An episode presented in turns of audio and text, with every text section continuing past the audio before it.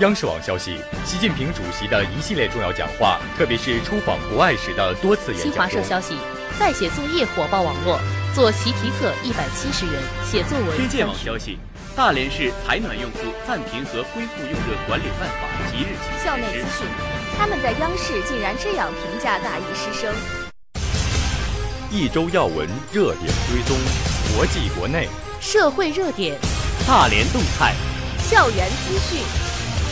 新闻追踪时，追踪资讯二十四小时。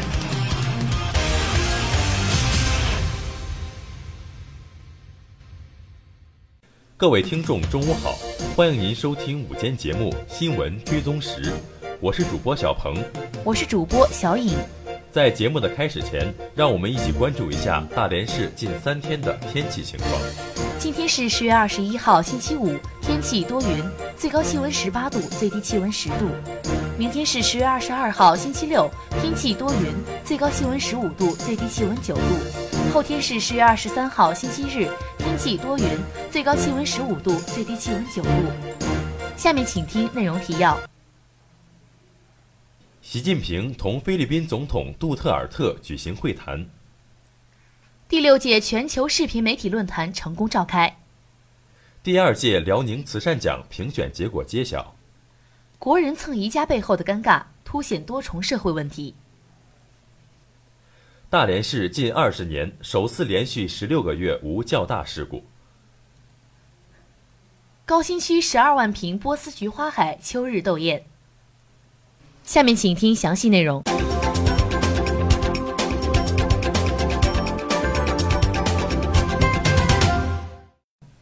新华社北京十月二十号电，国家主席习近平二十号在人民大会堂同菲律宾总统杜特尔特举行会谈，双方一致同意从两国根本和共同利益出发，顺应民众期盼，推动中非关系实现全面改善，并取得更大发展，造福两国人民。习近平指出，中非是隔海相望的近邻，两国人民是血缘相亲的兄弟。中非同为发展中国家，团结互助、合作发展是我们的共同目标。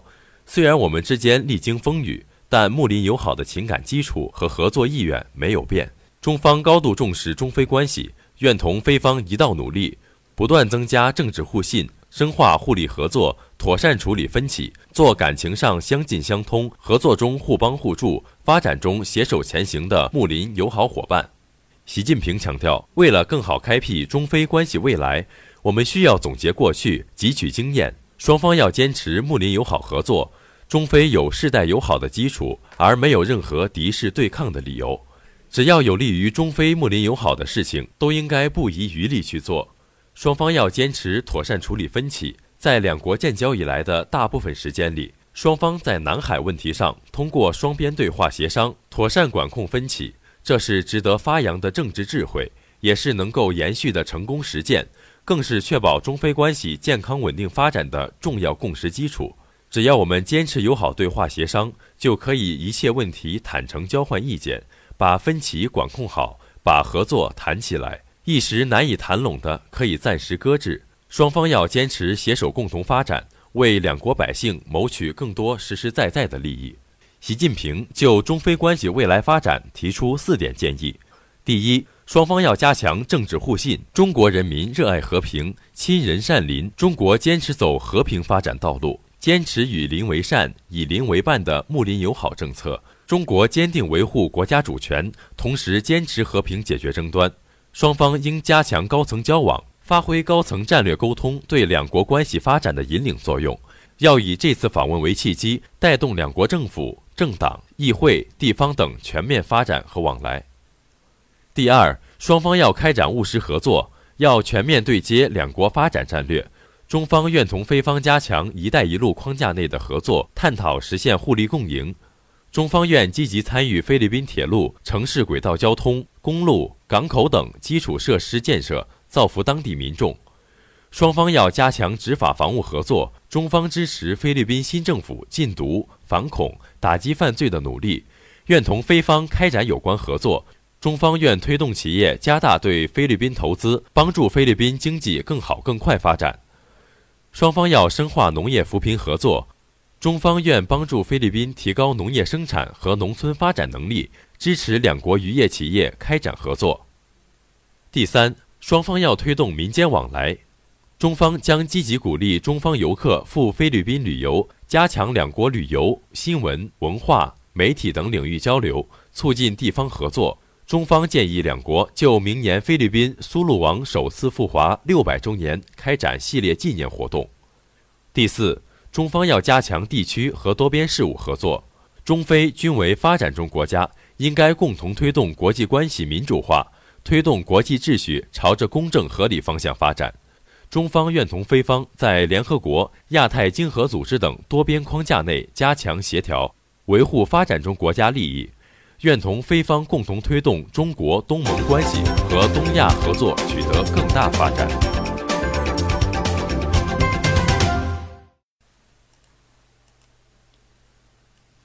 第六届全球视频媒体论坛成功召开。央视网消息，十月二十号至二十一号，在国家新闻出版广电总局国际合作司、中央电视台新闻中心、中国国际电视总公司指导下，央视国际视频通讯有限公司主办的第六届全球视频媒体论坛在苏州举行。来自三十六个国家与地区的三百多位媒体及相关机构代表参会，围绕“改变世界的视频”的主题，共同探讨在视频新生态里。内容制作与传播创新理念、内容生产云平台、技术革新与视频新形态、资本对媒体行业的影响等话题。论坛期间，央视国际视通与星云纵横有限公司战略合作发布的新闻大数据云平台。另外，央视国际视通智库正式揭牌，智库专家们将为如何更好地讲述中国故事、传播中国声音提供战略指导和专业支持。央视国际视通是国内专注于对外新闻服务的国际视频通讯社，目前为境外约一千七百个电视频道以及数百家移动互联网媒体提供视频新闻内容，用户包括 BBC、CNN、法新社、半岛电视台等。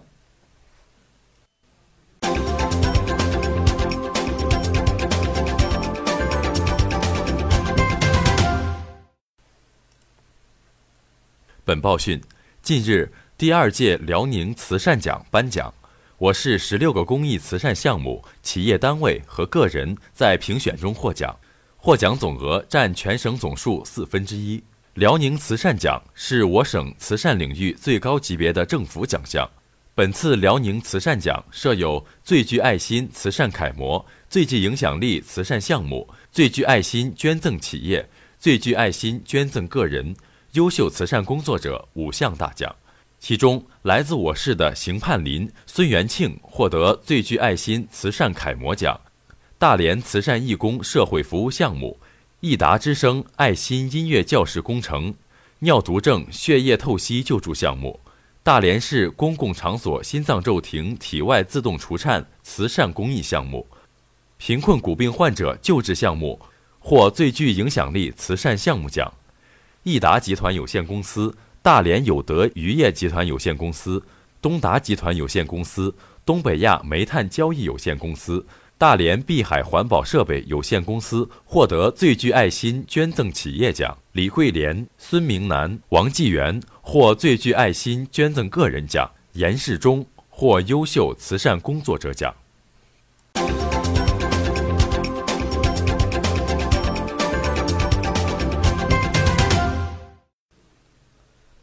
国人蹭宜家背后的尴尬，凸显多重社会问题。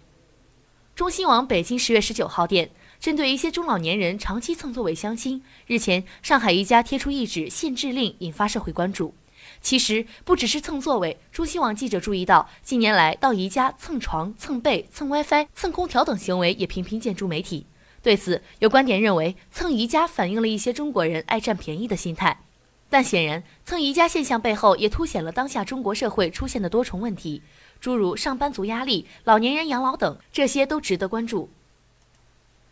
睡不饱、压力大，上班族宜家蹭午休，在喧闹的商场，他们怎么能睡得着？在许多人眼中，宜家蹭睡族的行为一直令他们费解。但在九零后北漂张林看来，环境舒服，工作疲惫，这是作为上班族的他能在人来人往的宜家安稳入睡的一大原因。躺在后排沙发，枕在朋友身上，一副睡不醒的样子。在北京宜家商场四元桥店，张林一脸倦容。工作累，睡不饱，这是张林选择到宜家午觉的一大原因。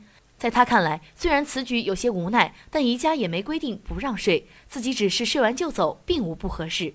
张林介绍，几乎每个工作日中午，他都会约着同事到宜家吃饭，然后蹭睡，大概中午一点多就会离开，拿个小枕头，找张舒服的沙发，简单在宜家睡个二三十分钟，这让我很满足。张林说。显然，到宜家午睡是很多附近上班族的无奈之举，但其背后也折射出当前上班族所面临的睡眠问题。如今，随着人们生活节奏的加快，工作压力与生活压力的增大，能睡个好觉对很多人而言已经成了一种奢望。据媒体报道，中国睡眠研究会去年发布的调查显示，中国成年人失眠的发生率高达百分之三十八点二。显然，在大城市，由于工作节奏更快，压力更大，像张林这样的北漂族的睡眠情况更不容乐观。去年三月，有媒体援引某职业社交网站发布的报告称，在北京、上海、广州、深圳四个城市中，百分之三十二的北京职场人士睡眠时间为五到六个小时，低于其他城市。平均每天工作十二到十六小时的职场人士占到百分之十七，为全国最高。活动空间有限，中老年人宜家蹭相亲是无奈。继宜家蹭睡族频频进驻媒体后。近来有媒体报道，上海一宜家商场出现中老年长期蹭座位相亲。报道称，长期以来自泡茶水、外带餐食，再加上人手一杯免费咖啡，几十个中老年人围坐在一起，有说有笑，交友相亲。这一幕每周二、周四定期会在宜家上海徐汇商场上演。针对上述问题，前不久，上海徐汇宜家商场推出了限制令，要求顾客先购餐后入座。此举也引发舆论关注。有支持者力挺，毕竟是公共消费场合，商家有权也有必要来维持秩序。但也有反对者认为，老年人有更好的地方，谁愿意在那里人挤人坐一整天呢？正如此前有老年人在接受媒体采访时感叹：“老年生活太过冷清，我们究竟还能去哪儿？”对此，有专家认为，人们谴责老年相亲团的不文明行为时，却忽视了老年人潜在的需求。年轻人谈恋爱往往选择环境雅致的场所。老年人相亲同样需要良好的环境和情调。中新网记者注意到，虽并未出现老年人在宜家蹭座位相亲的状况，但在北京也有许多老年人扎堆到宜家打发时间。在北家宜家商场思源桥店餐厅，一名老员工告诉中新网记者，有许多老年人平时没地方去，就选择到宜家逛逛。一方面是到商场看看有没有优惠产品，另一方面也是为了打发时间。偶尔也有个别人来此聊天，甚至相亲。在中午用餐时间，会有很多老年人。餐厅大概有一千多个座位，大多都被这些老年人占据。上述工作人员说：“其实他们来这里也有点无奈，确实没什么地方可去。无论是北京、上海还是其他地方，显然老年人对活动空间的需求更大。”据媒体报道，截至二零一五年底，全国共有六十岁以上老人二点二亿，而全国的各类老年活动室只有三十七点一万个，平均约六百位老人才有一个活动室。有评论称，如今伴随着人口老龄化的加剧，老年公共服务设施的不足将严重制约中国的养老事业。对抗高消费，年轻人蹭宜家休闲消遣。除上班族、老年人外，每到周末，也有一群年轻人会选择去蹭宜家。相比其他人群，年轻人逛宜家的想法更为现实具体。他们确实有需求，需要置备一些生活用品，因而商品性价比较高的宜家就成了他们的一大选择。但消费不算太高、环境舒适的宜家，在他们看来，更是一个可以约逛、约饭，更重要的是可以对抗高消费的地方。在北京，逛一次街、买件衣服就要几百元，吃一顿饭也要花掉三四百元，倒不如与朋友逛逛宜家，简单实惠。在职场新人张亮眼中，逛宜家是他更为青睐的周末休闲方式。今年刚从北京某高校毕业的张亮是一名经济适用男，因为当前月薪只有六千多元，他在京的日常花销必须理性。显然，收入因素是令这群职场新人消费逐渐趋向理性的一大原因。今年六月，由麦克斯研究院撰写的《就业蓝皮书·二零一六中国大学生就业报告》称，二零一五届中国大学生毕业生半年后的平均月收入为三千七百二十六元。在张亮眼中，宜家的一些商品价格着实让他很心动，诸如一个卷筒只要一元，饮料只要两元，一个热狗包只要五元，有时一顿午餐不过十五元。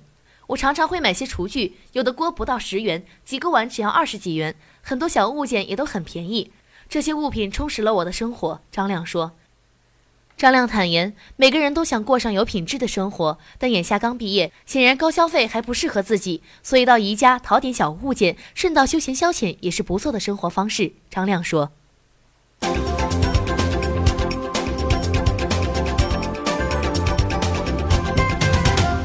高新区十二万平波斯菊花海秋日斗艳。天健网消息，谁说秋天是月落花枯的萧索季节？在高新区临水湾却是一片粉色的花海。远远望去，宛如仙境。进入十月，驾车经过新海湾跨海大桥西下桥口的细心市民会发现，临水湾填海区域约十二万平方米的裸露空地已经被一大片波斯菊覆盖。放眼望去，粉白相间的花海很是壮观，色彩绚烂，美如画。这让市民在新海的同时，又有了一个游玩休闲的好去处。蓝天、碧水、大桥、花海交相辉映，吸引了大批摄影爱好者和市民徜徉其中拍照留念。记者从高新区城管局了解到，新海湾跨海大桥西下桥口处原本是大量裸露的空地，处于待开发阶段，影响了该区域的整体环境。遇有大风天气，还极易扬尘，影响空气质量监测。为了有效改善周围环境，新高新区管委会研究决定，从七月开始对该区域人工血剥了抗性强、极耐瘠薄的波斯菊进行覆盖绿化，实现了对周边环境及时整治，当年现竞相绽放的花海景观。波斯菊原产于墨西哥，别名秋英、格桑花、扫帚梅，为一年生草本花卉。它花期长，园艺变种有白、粉、紫红等色，迎风忽左忽右，花姿柔美可爱。据悉，这期波斯菊盛花期可持续到十月末。